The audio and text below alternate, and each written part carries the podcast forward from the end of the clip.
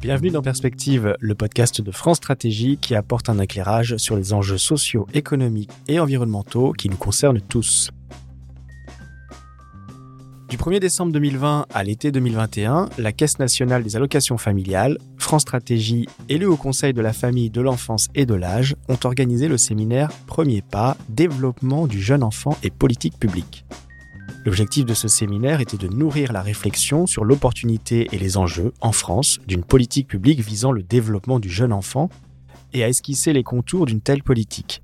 La synthèse du séminaire, publiée mi-octobre 2021, est à retrouver sur le site de France Stratégie et nous allons l'aborder ensemble en deux épisodes du podcast avec pour commencer deux de ses co-auteurs, Peggy Furic du département Société et Politique sociale de France Stratégie, bonjour. Bonjour.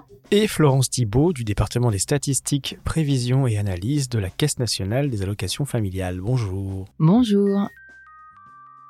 Alors pour commencer, comme d'habitude, on va rappeler un peu le, contexte. Euh, Florence, comment est né le séminaire Premier Pas? Est-ce que vous pouvez nous rappeler comment il a été mis en place? Alors, euh, ce séminaire est né euh, de la volonté partagée par euh, la Caisse nationale des allocations familiales, France Stratégie et le Haut Conseil de la famille, de l'enfance et de l'âge, d'un enjeu central autour des premières années de vie de l'enfant qui font l'objet d'une multitude d'interventions publiques et en même temps le constat qu'il n'y a pas de politique d'ensemble structurée et lisible autour des besoins fondamentaux du développement et de l'épanouissement de tous les jeunes enfants.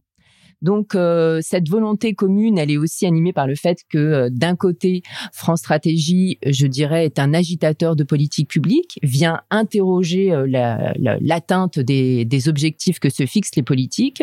Le HCFEA, donc le Haut Conseil à la famille, à l'enfance et à l'âge, a dans ses objectifs le fait d'interroger et de conseiller les orientations de politique publique.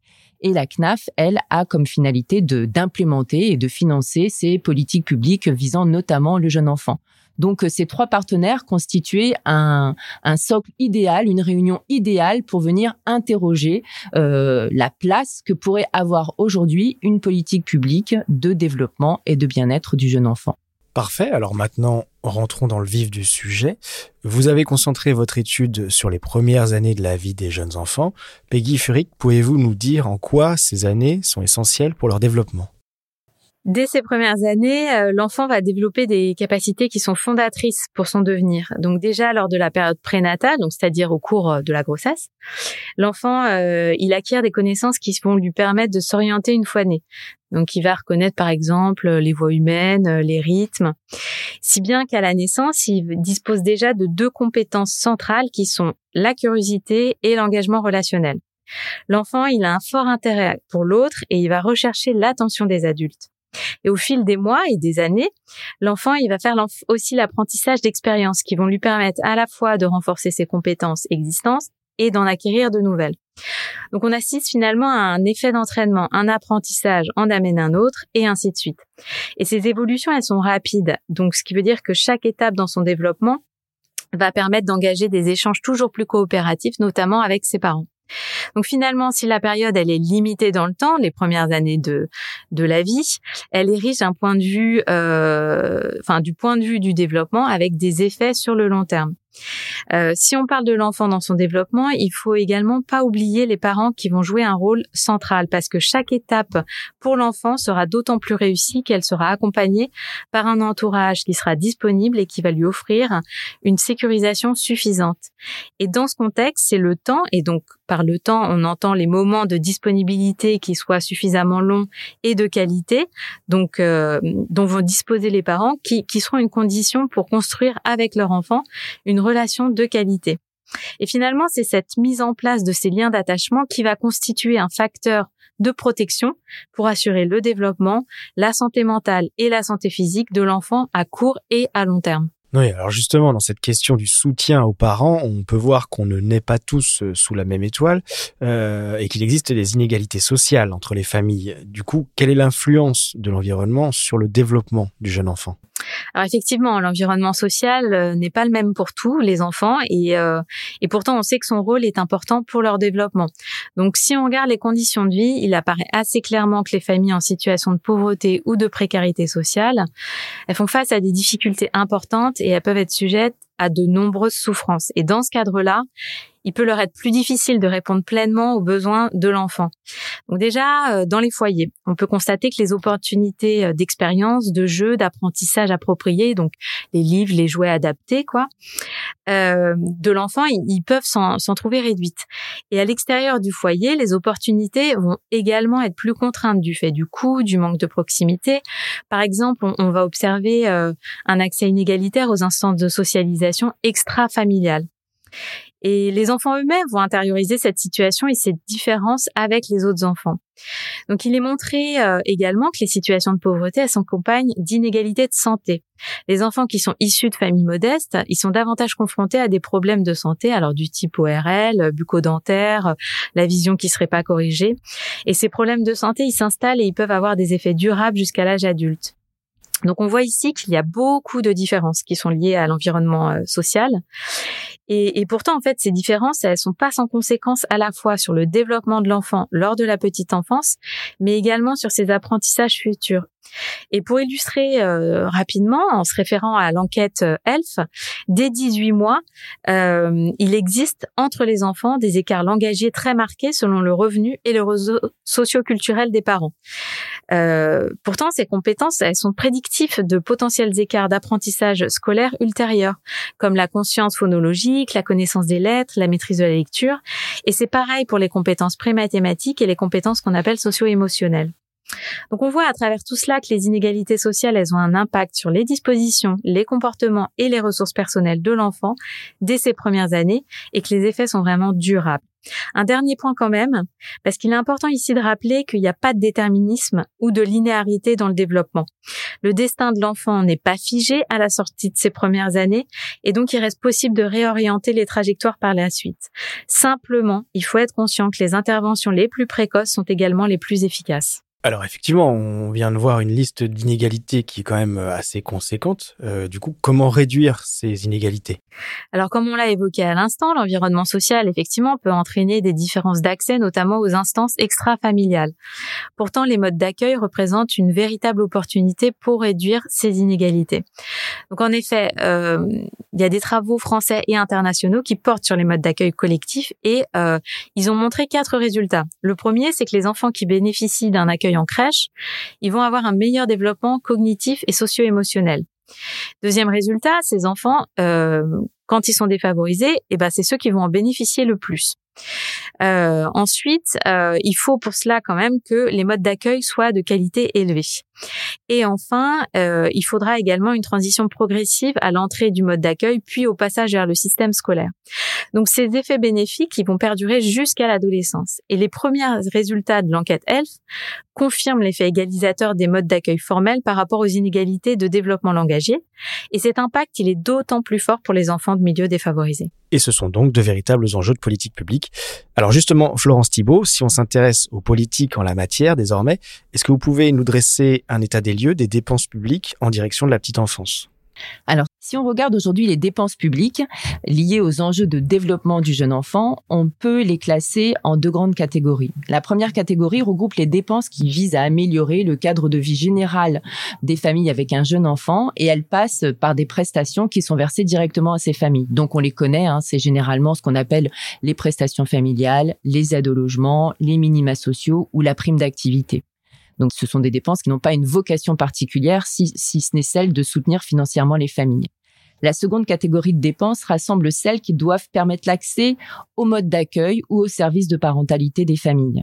Donc, euh, elles vont avoir comme finalité soit de favoriser l'offre dans les territoires, l'émergence d'une offre dans les territoires, soit elles vont avoir comme finalité de réduire les coûts pour les familles pour faire en sorte que la fréquentation d'une assistante maternelle, d'une crèche, d'une garde à domicile soit abordable pour chacun. Donc, euh, si jamais je regarde maintenant la somme de ces dépenses publiques, eh bien, elle est tout à fait importante, hein, elle est tout à fait significative en France aujourd'hui, puisqu'elle s'élève globalement à 28,5 milliards d'euros pour les transferts sociaux et les dépenses liées au mode d'accueil. Ça fait en, globalement un total de 13 000 euros par enfant de moins de 3 ans. Donc évidemment, cette offre, elle est multidimensionnelle, sachant qu'ici, on ne, on n'intègre pas les dépenses liées au champ de la santé. Hein. Et, euh, et elles permettent, par exemple, hein, elles ont un effet majeur puisque c'est notamment ces dépenses qui vont permettre de réduire le taux de pauvreté des familles avec des jeunes enfants, qui passe de 32% si on n'intègre pas tous ces éléments-là, à 20% euh, une fois qu'on les a pris en compte. Hein. Donc une fois que ces, ces prestations et ces aides ont, ont joué leur jeu. Et Peggy mentionnait tout à l'heure l'importance fondamentale du soutien aux parents ou encore des modes d'accueil collectifs pour réduire les inégalités sociales, ce que vous venez de rappeler également. Euh, qu'en est-il aujourd'hui en France en termes de politique publique? Alors, en matière d'offres d'accueil, euh, si jamais je rassemble hein, les interventions qui ont été faites dans le cadre du séminaire euh, Premier Pas, eh bien, on constate que la situation française est marquée par des résultats assez contrastés.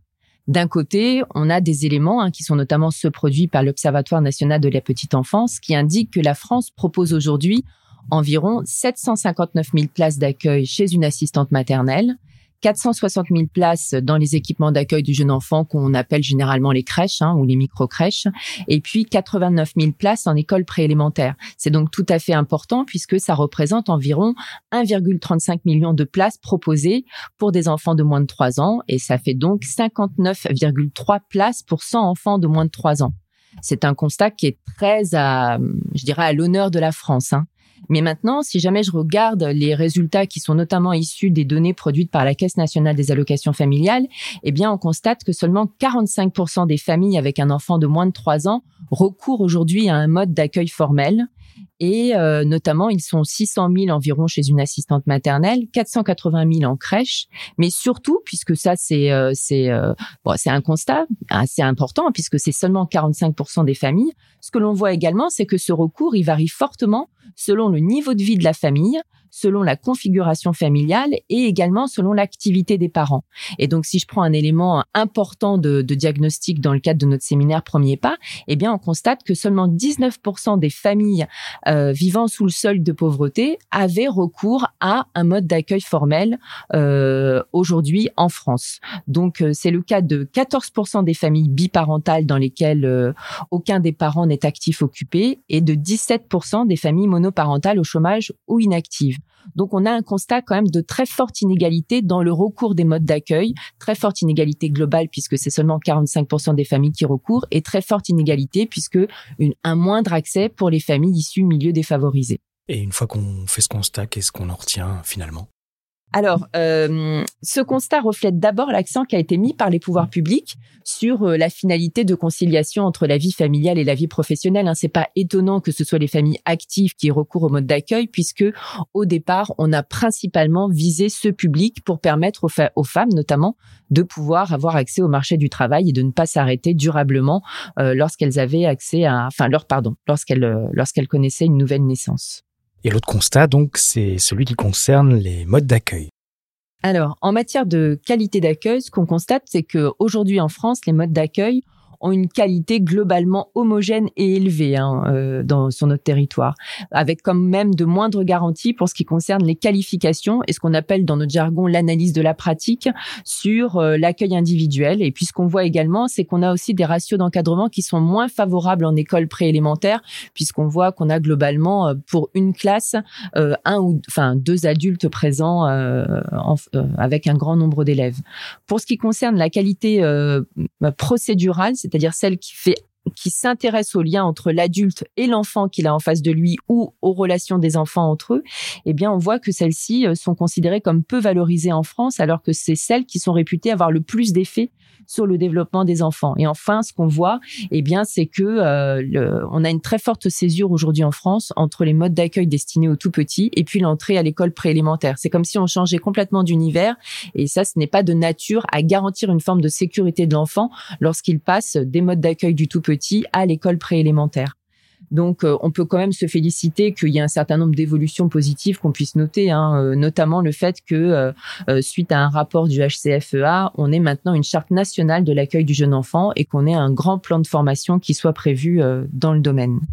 Alors, enfin, le dernier point sur lequel vous m'avez questionné, c'est celui des, de la politique de, de, parentalité. Et là, si on regarde du, du côté de la politique de parentalité, on a aussi des éléments contrastés, puisque d'un côté, on a aussi actuellement, pardon, des congés parentaux qui ne rencontrent pas leur public, hein, puisqu'on a seulement 6% de familles avec un enfant de moins de 3 ans qui utilisent la prestation qui est destinée à couvrir une partie du moindre salaire euh, lorsqu'on s'arrête ou qu'on réduit son activité professionnelle, donc 6% euh, uniquement des familles, et euh, avec un déclin croissant du recours à cette prestation. Et même si on ne sait pas exactement expliquer les raisons pour lesquelles cette prestation a, a, moins de succès qu'elle n'en a eu par le passé. Le fait est qu'aujourd'hui, il n'existe pas de dispositif général qui permette à l'ensemble des parents de euh, passer plus de temps auprès de leur tout petit, alors que comme l'a indiqué Peggy, c'est un élément central euh, lorsqu'on s'intéresse euh, au développement du tout petit.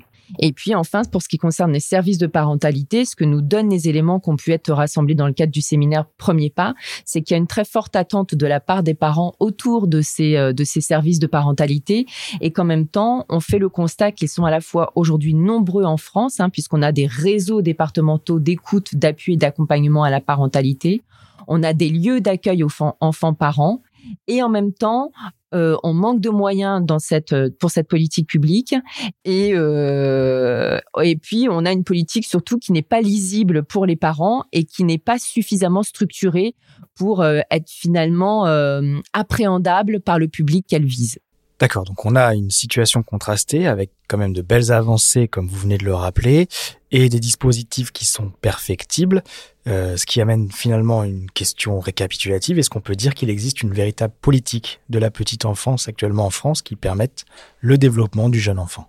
Alors, je pense que sur la base des savoirs que nous avons rassemblés euh, durant le séminaire, on peut conclure que euh, le tout petit, la, petite enfance, elle est euh, à la croisée d'un ensemble de politiques publiques. Hein, on l'a vu, la politique éducative, la politique sociale, sanitaire, politique d'accueil, etc.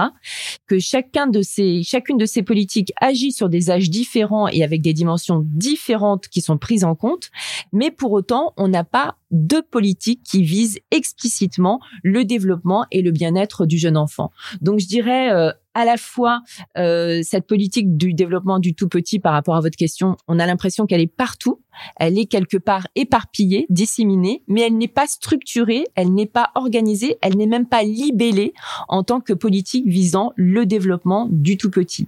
Ce qu'on voit par ailleurs, c'est que comme derrière l'ensemble des politiques que je viens de vous indiquer, eh bien on a des acteurs différents ou euh, des, euh, euh, des, des, des, un maillage territorial différent, eh bien là aussi on va avoir une difficulté liée au fait qu'on n'a pas cette politique structurée, qui est qu'en fait on va avoir une multitude d'acteurs, chacun avec ses objectifs, qui vont pas tous forcément être coordonnés. Et donc derrière cette question que vous me posez, il y a aussi en filigrane la question de la gouvernance de cette politique visant le développement du tout petit qui est aujourd'hui mal agencé, enfin insuffisante. Il faut quand même insister sur le fait que vous me posez la question d'une politique à destination du développement du jeune enfant.